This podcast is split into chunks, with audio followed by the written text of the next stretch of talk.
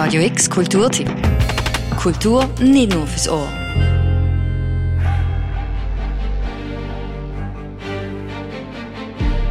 Sein Gesicht ist das Gesicht von allen Klontruppen. Seine Rüstung, äh, mandalorianische Rüstung, grün mit orangen Knieschoner und Schulterplatten. Seit Ende Dezember lässt der Kopfgeldjäger Boba Fett die Herzen von Star Wars-Fans wieder höher schlagen. The Book of Boba Fett, das ist der Titel von der Live-Action-Serie, wo du aktuell auf Disney Plus kannst sehen. Zwei Episoden, die sind schon draus. Die nächste Episode, die erwartet die dann am Mittwoch. Zeit also für ein erstes kurzes Review. Lohnt sich's bei dem ganzen Serienangebot, was es überall gibt, The Book of Boba Fett, zu Deutsch das Buch von Boba Fett, einzuschalten. Warnung, ganz ohne Spoiler geht so eine Review natürlich nicht.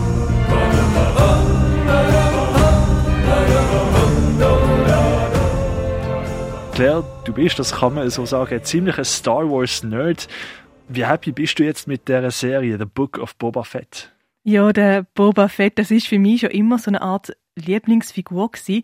Die ersten Star Wars Filme, die ich gesehen habe, das sind die ganz alten, also Episode 4 bis 6 und da ist auch der stille und gefährliche Kopfgeldjäger, der aber eigentlich nicht wirklich einen Charakter hat und das hat eigentlich schon der Auftritt von Boba Fett in der Serie The Mandalorian geändert.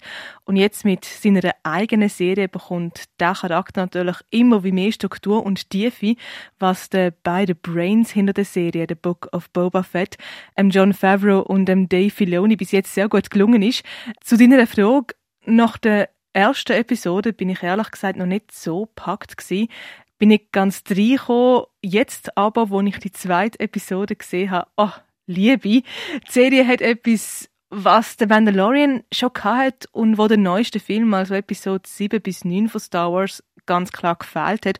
Und zwar so extrem viel Liebe zum Detail vom Star Wars Universum und extremes Feingefühl im Erzählen von der Geschichte. Das zeigt sich zum Beispiel in dem, dass du in der zweiten Episode sehr viel über Taskenräuber kennenlernst, eine Nomadenspezies auf Tatooine, bis jetzt haben wir die Spezies einfach kennt, aber die zweite Episode, die nimmt die als Zuschauerin mit in ihre Kultur, ihr Zusammenleben, was extrem bereichernd ist.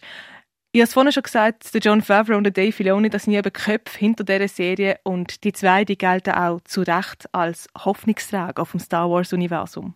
Der Boba Fett, du hast es angedeutet, ist in den Star Wars-Film ein Kopfgeldjäger gewesen, hat dann auch bei der zweiten Staffel von Mandalorian einen Auftritt gehabt wo setzt jetzt diese Serie an? Ja, der Book of Boba Fett geht dort weiter, wo wir nach der Post-Credit-Scene von The Mandalorian stehen geblieben sind. Der Boba Fett hat zusammen mit der Scharfschützin Fennec Shand den Palast von seinem ehemaligen Auftraggeber Jabba the Hutt an sich gerissen und erhebt als neuer Warlord Anspruch auf dem sein Territorium. Und das ist, wie du dir mal so vorstellen kannst, gar nicht so einfach. Das mal der eine Handlungsstrang. Die Serie spannt aber geschickt den zweiten Handlungsstrang inne, wo der Boba Fett sich erinnert. Erinnert sich an das, was passiert ist, nachdem er in Episode 6 die Rückkehr der Jedi-Ritter in Sarlacc Kate ist und Surprise überlebt hat. Wie er überlebt hat und was denn weiter passiert ist, das eben dann in dem zweiten Handlungsstrang. Und die zwei Handlungsstränge, die erzählen mühelos aneinander vorbei und dem Macher gelingt es auch, dass es nicht angestrengt wird. Was aber noch spannend ist, bei der zweiten Episode, wo über 50 Minuten lang ist, befassen sich nur 14 Minuten mit der Gegenwart und der Rest ist alles Flashbacks und es passt einfach. Wir haben es vorhin von Tusken Räuber gehabt, du hast dort Jabba the Hutt erwähnt. Alles Begriff, wo jemand, der Star Wars jetzt nicht geschaut hat, wahrscheinlich auch nicht so viel damit kann anfangen kann. Lohnt es sich einfach so, jemand, diese Serie zu schauen?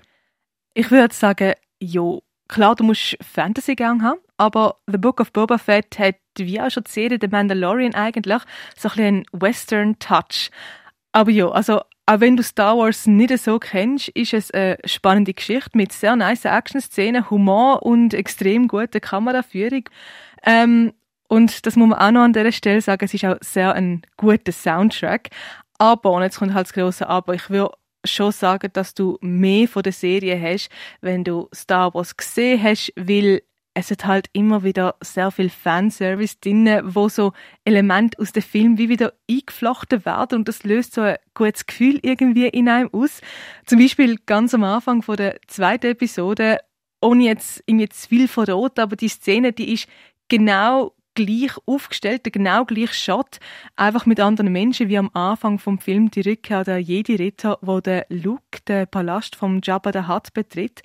Oder zum Beispiel Tashi Station kommt vor, ein Bar, wo wir im vierten Film eine neue Hoffnung gesehen haben.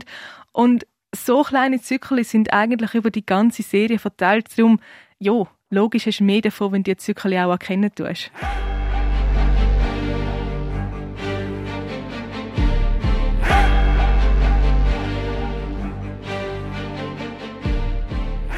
The Book of Boba Fett oder eben zu Deutsch das Buch von Boba Fett. Unsere Tipp also, wenn du dieses Wochenende drinnen willst verbringen. Es sind erst zwei Episoden draussen. Du hast also noch nicht allzu viel zum Aufschauen, damit du auf dem neuesten Stand bist. Eine neue Episode, die erscheint dann jeweils am Mittwoch auf Disney Plus.